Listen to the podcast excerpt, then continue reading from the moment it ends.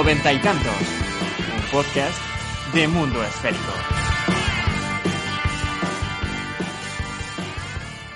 Hola, ¿qué tal? Bienvenidos a un nuevo episodio de Noventa y tantos, tus 15 minutos de cultura futbolística. Soy Lucas Méndez y episodio número 17, el último de este intenso camino desde noviembre. Fueron cortos, ¿no? Pero, pero bueno, los hemos alargado en el tiempo, cubrimos Eurocopa, cubrimos ligas y este viene, la verdad, bastante, bastante interesante para cerrar, un poquito más largo de lo habitual. ¿Qué tal, David Ferreiro, Carlos Rodríguez? Pues ya deseando pillarnos las vacaciones, cubrimos Eurocopa, pero dejamos a nuestros oyentes que se deleiten con los Juegos Olímpicos por su propia cuenta. Exacto. sin, dar, sin dar la turra.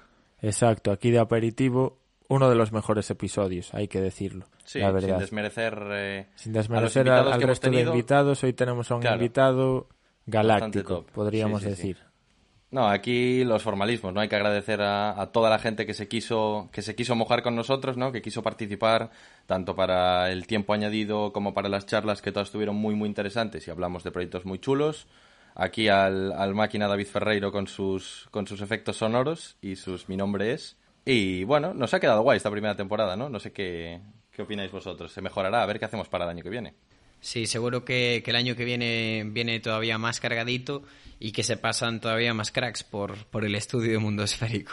Mm, este pequeño estudio improvisado. Así que nada, podemos ir presentando episodio número 17 de noventa y tantos. Mi nombre es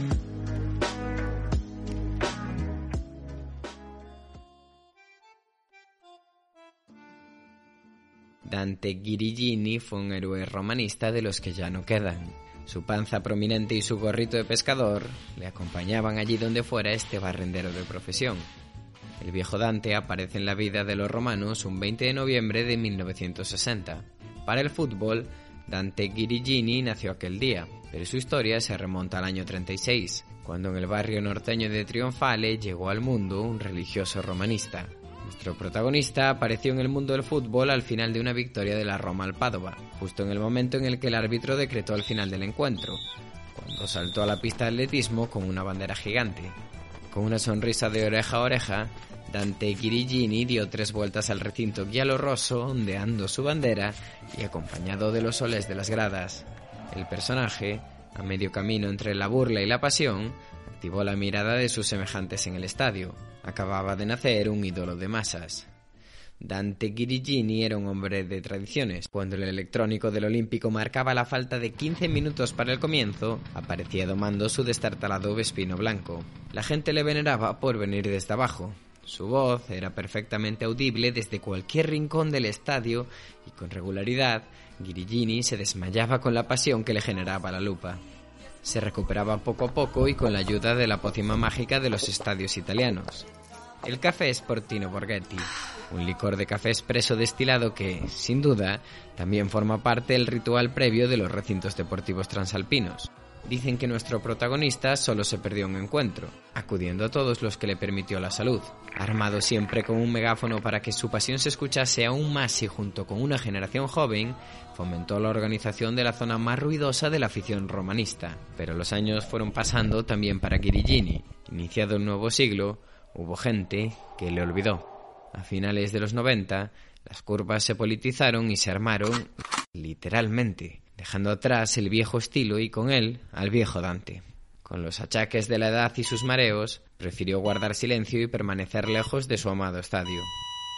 Nadie supo de su muerte un 4 de noviembre del año 2000. Cinco días después y a modo de homenaje, durante un Roma Boavista de la Copa de la UEFA, la curva desplegó una pancarta a su nombre, pero no sería el último recuerdo. El tiempo siguió pasando hasta que un grupo de aficionados encontró de casualidad su espino blanco y decidió llevarlo delante de la curva sureña del Estadio Olímpico, donde Francesco Totti depositó un ramo de rosas en homenaje al legendario Dante.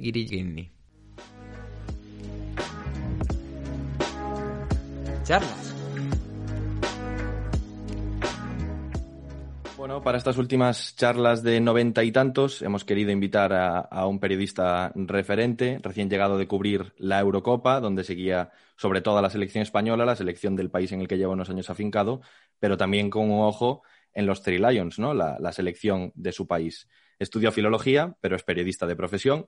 Así que hoy os presentamos y, charlamos con Sid Lowe. Bienvenido a noventa y tantos, Sid. ¿Qué tal? ¿Cómo estáis? En todos estos años, como comentaba Lucas, has logrado hacerte un hueco, ser reconocido por, todos los aficionados del, fútbol en España, como nosotros.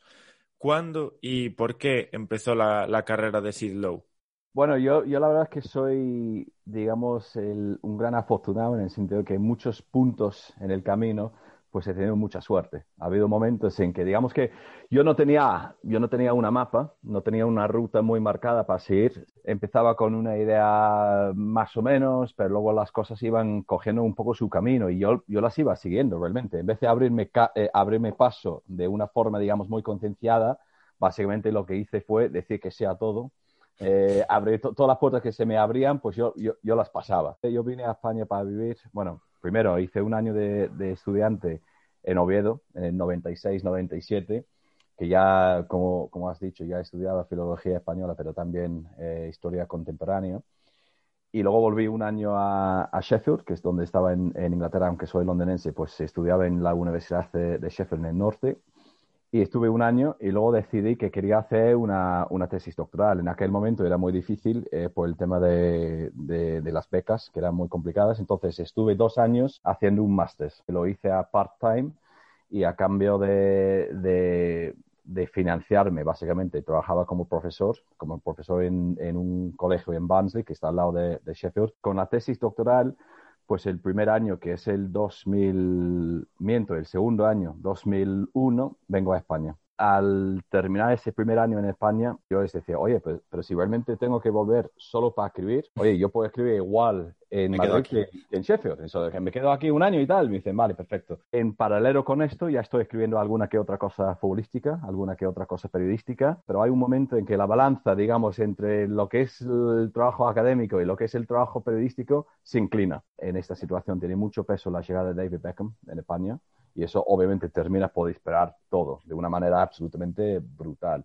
En el fondo es el viaje que siempre quería hacer, aunque no tuviese un plan de viaje, porque realmente pues lo que me interesaba siempre era eso. Y ten en cuenta, obviamente, que yo llego al periodismo deportivo en España, pero después de haber estudiado la historia española. Entonces vengo con una perspectiva quizás diferente, vengo de haber vivido un año en Oviedo. Digamos que yo me iba empapando un poco de, obviamente, del fútbol, porque soy súper futbolero, pero también me iba empapando un poco, digamos, de la, de la parte cultural, histórica, social de, España. Mencionabas ahora Oviedo, llegaremos a, ese tema, tu amor por Oviedo, pero antes me gustaría saber acerca de algo que encontramos en Internet y no sabemos qué tiene de, de real o de, o de leyenda. ¿Es cierto que fuiste además traductor de, de David Beckham? Sí, intérprete de Beckham, de Gravesen, ¿sí? ¿Cómo es esa historia? Sí, es, es, cierto, pero, pero lo primero es que hay que decir que fui traductor en sus eh, ruedas de prensa, no todos los días, o sea que no viajaba con ellos, no estaba con ellos para ayudarles a, yo que sé, a, llevar el coche al taller o los niños al cole ni nada de este estilo, ¿no? Pero sí que es verdad que, que cuando hacían las eh, ruedas de prensa, eh, sí que me tocaba. Eh, por ejemplo, bueno, eso, eso arranca realmente el día en que el Madrid le ficha a David Beckham, que está todavía jugando, está todavía jugando la temporada 2002-2003. Faltan creo que dos o tres fechas para terminar la temporada o una fecha.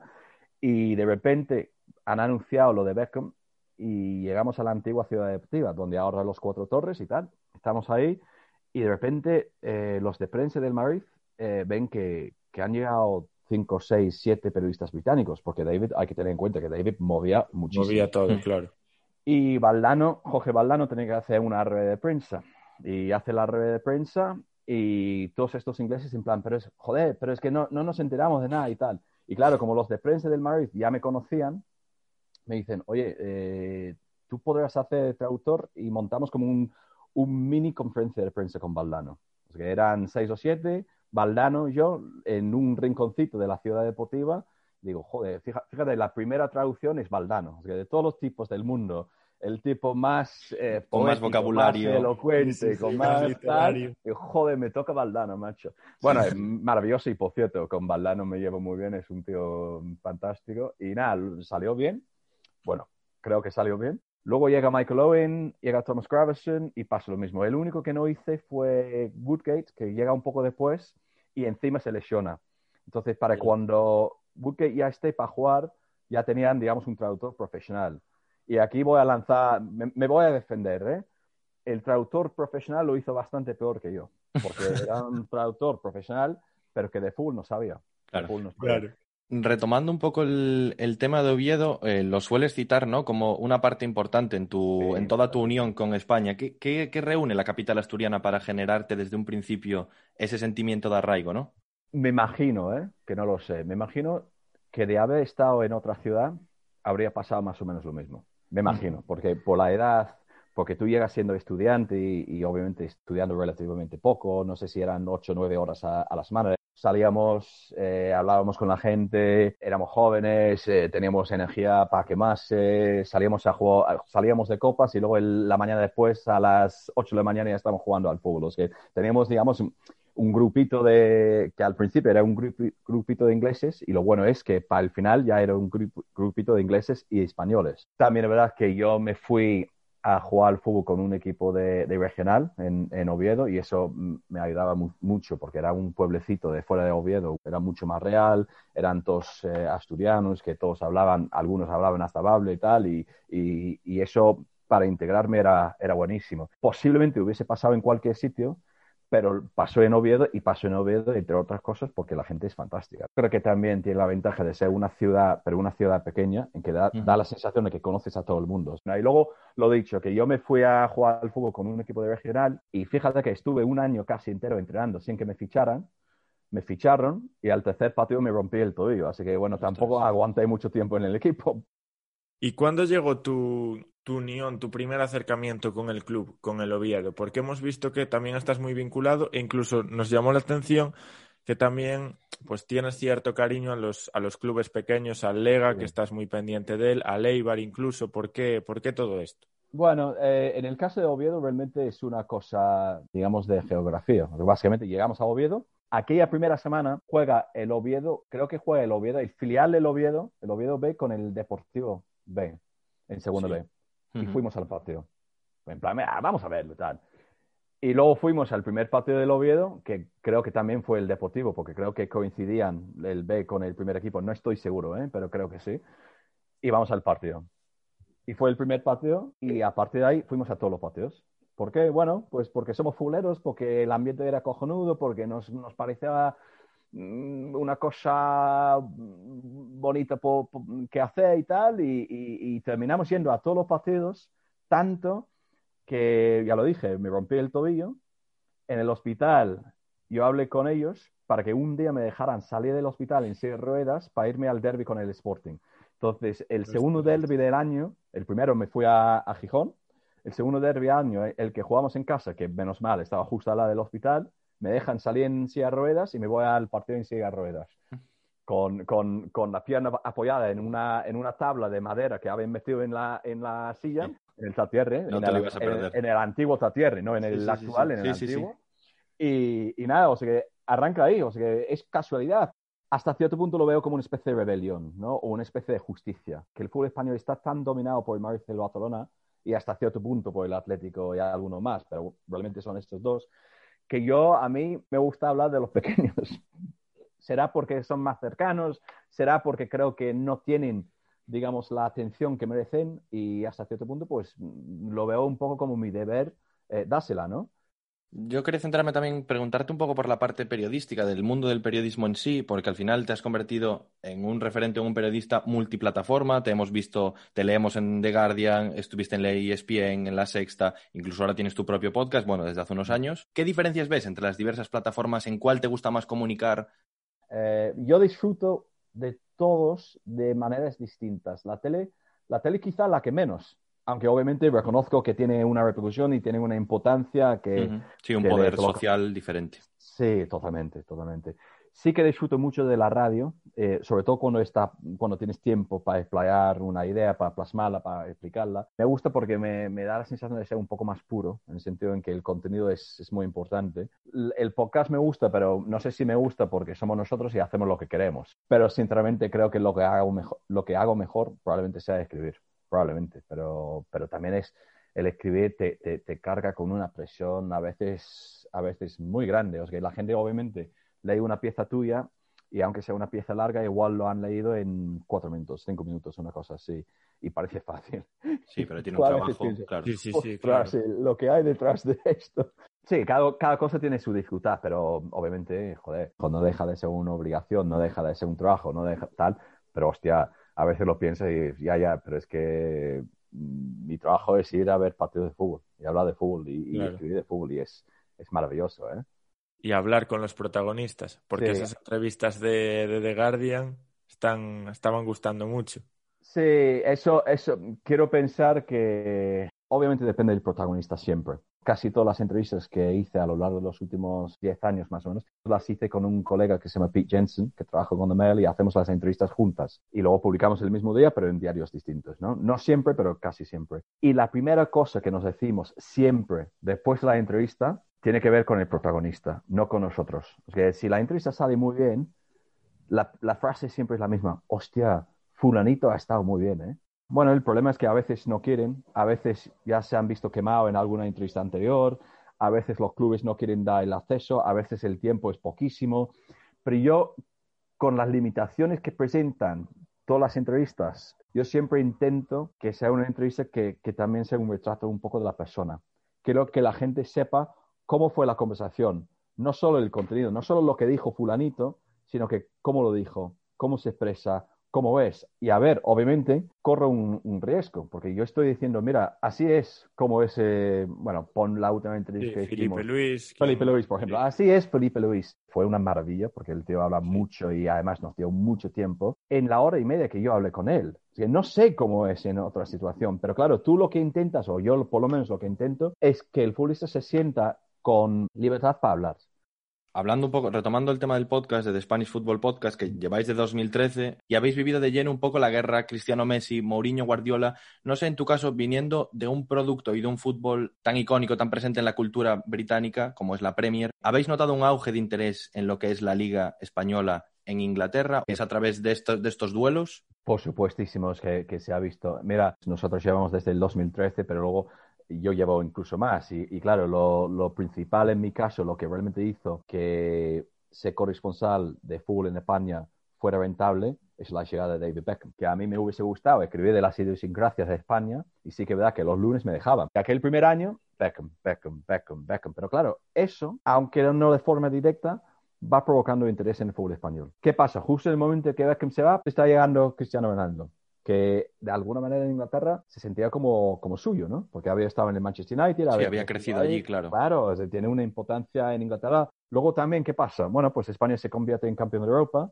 España gana el Mundial, llega aquel Barcelona, llega aquel Madrid que luego compite con el Barcelona y además tiene a Mourinho. Todas estas cosas van provocando cada vez más interés. Y luego, un poco por debajo de la superficie, hablo por mí, ¿eh? yo estoy cada vez más insistiendo en los Leganés, Levante, Eibar, en estos equipos, contando uh -huh. estas historias.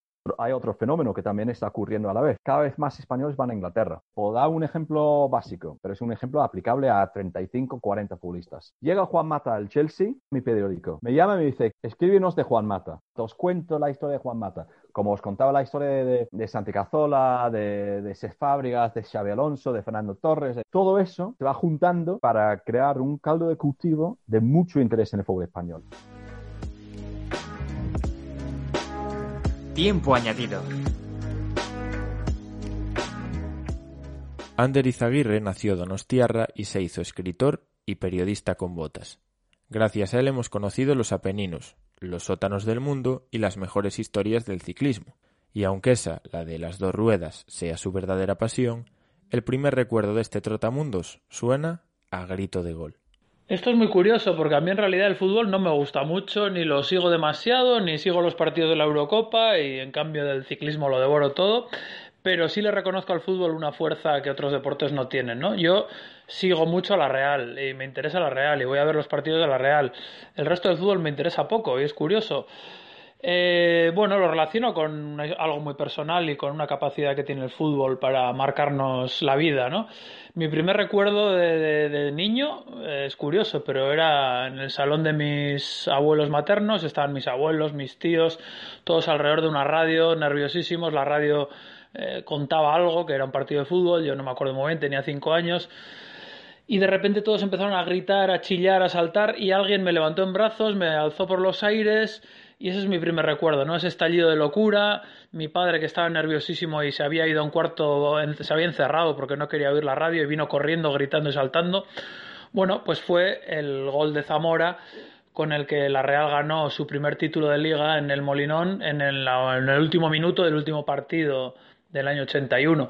Así que yo puedo datar el primer recuerdo que yo tengo en esta vida, puedo decir que es del 26 de abril del 81 el fútbol es como el carbono 14, ¿no? Que te sirve para clasificar los eventos de tu vida según lo que pasaba con el fútbol. Esto es algo muy fuerte que tiene el fútbol, ¿no? También recuerdo, pues al año siguiente, año 82, con seis años, eh, mi abuela me hace un con un trapo blanco y azul eh, atado a un palo, porque entonces no había todas las banderas, camisetas y todo esto que se vende ahora en las tiendas de los clubes, pues bueno, con un palo y un trapo de la cocina de su casa, blanco y azul, me hizo una bandera, la primera bandera de mi vida, para ir de la mano de mi padre al campo de Atocha, donde se jugaba el Real Athletic, último partido de la Liga del 82, en el que la Real volvió a ganar la Liga, ¿no?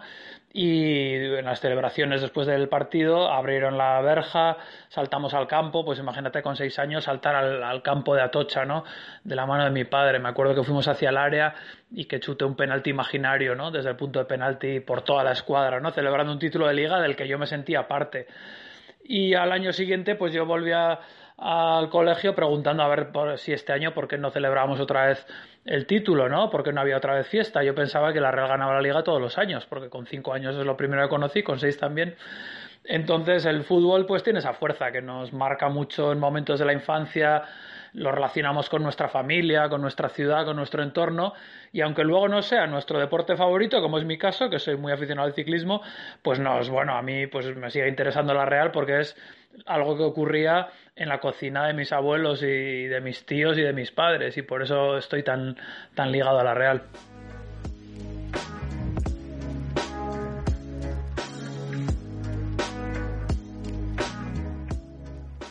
Último episodio, el episodio que cierra la primera temporada de noventa y tantos, una aventura que iniciamos allá por noviembre.